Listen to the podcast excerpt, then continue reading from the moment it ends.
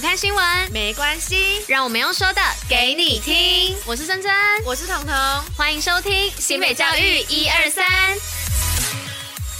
Hello，大家午安，我是珍珍。今天是十月十一号，礼拜二。接下来要与大家一同分享的是新北教育新闻的第一百二十四集。那最后呢，还有活动分享跟针筒小尝试，那不要错过。在准时收听外呢，也要记得戴口罩、勤洗手，共同防疫哦。那听到这样的开场，就知道今天又是我一个人啦。那彤彤的部分呢，一样在最后有就是预录一个针筒小尝试跟大家做分享。那不知道大家有没有发现，这个国庆连假。放完，从昨天开始就超级无敌冷，对我来说啦，因为我是那种一年四季都会穿外套的人。然后昨天突然一个早上骑车的时候，突然觉得，哦，怎么今天这么冷，冷到我就是快受不了那种，因为我真的很怕冷。所以呢，今天就稍微跟大家讲一下这个天气的部分。今天跟明天呢，两天呢、因为东北季风影响，那北部跟东北部的天气较凉，那中南部早晚易凉。那基隆北海岸及东北部地区呢有雨，那桃园以北、东部以及东南部地区有局部短暂雨。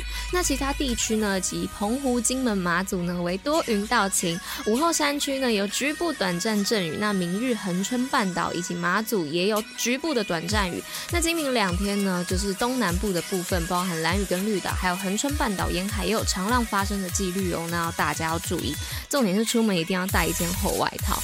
好啦，大家一定想说，这是新北教育一二三，我怎么突然讲起全台湾的这个天气预报部分呢？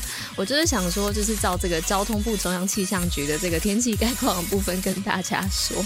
但我稍微看了一下啦，就是这两呃这几天的那个天气都大概落在二十度左右，对我来说真的很冷，就是今年来说应该算是最冷的了。所以大家出门一定要记得带外套，不要感冒了。像我。就是昨天可能有着凉，所以我就是一整个声音都很哑，然后头很痛，所以大家要注意保暖哦。我没有确诊，我昨天有快筛还是阴性，嗯，好烦哦，就是很讨厌这种头很痛的感觉，然后喉咙又哑哑的。大家一定要注定，呃，不，大家一定要注意保暖。讲话都讲到语无伦次了。好啦，那就进入今天新闻的部分吧。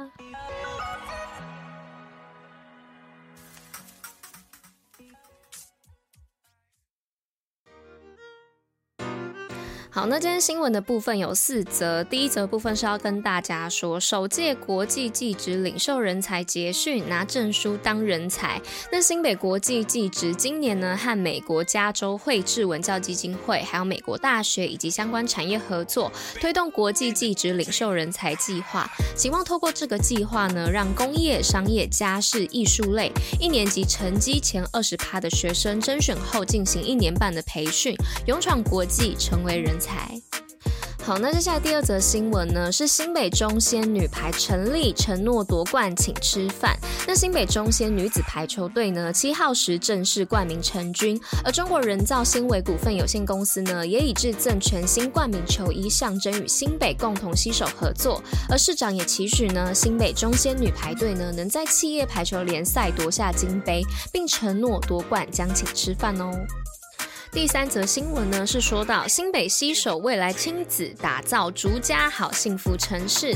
那在今年新北市西首未来亲子学习平台呢，举办二零二二未来亲子野餐日，并在八号的时候啊，在新北大都会公园欢乐开玩喽。那现场也规划欢乐食预售以及未来游乐园两大区，共二十三个闯关摊位，让亲子共度温馨美好的野餐时光。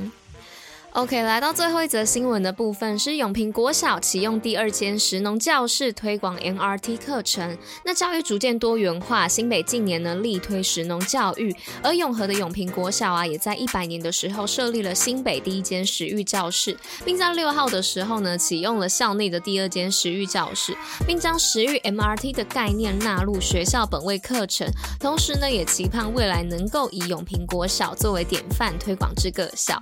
天哪，我。讲话讲到后面越来越沙哑，抱歉了各位，我会很努力的让我的声音听起来稍微清晰一点，所以非常快速的讲完这四则新闻，接下来就要进入这个今天是运动报报乐的部分喽。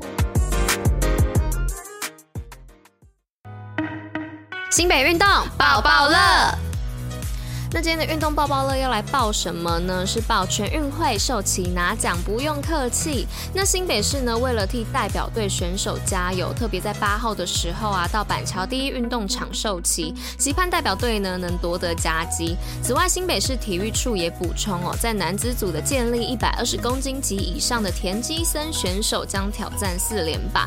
那女子曼蕾以及男子沙滩脚力选手的林明轩，还有男子健力九十三公斤级的杨静佳呢，也都要挑战三连霸。而代表受旗的摔角选手洪义志呢，也将挑战二连霸。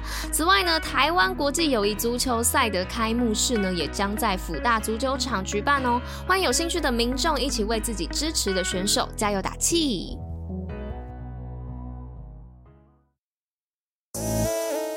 针筒小尝试。Hello，大家午安呐、我是童。那今天的真童小常识要来介绍的是什么呢？要来介绍的就是比基尼的发明由来，或者是命名由来。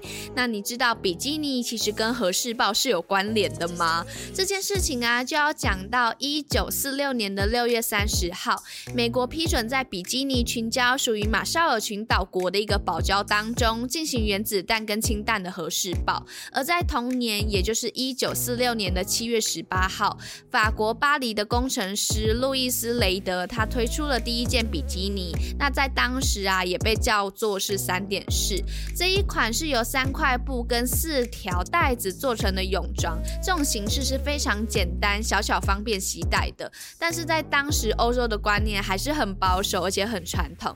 女性啊，通常会穿着长袖长裙的羊毛衣来下水，甚至有时候还会佩戴丝袜跟鞋子。所以这一款泳衣。一的发明对于保守的欧洲人来说，当时。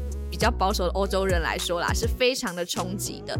那它冲击有多大？就跟和氏豹一样大。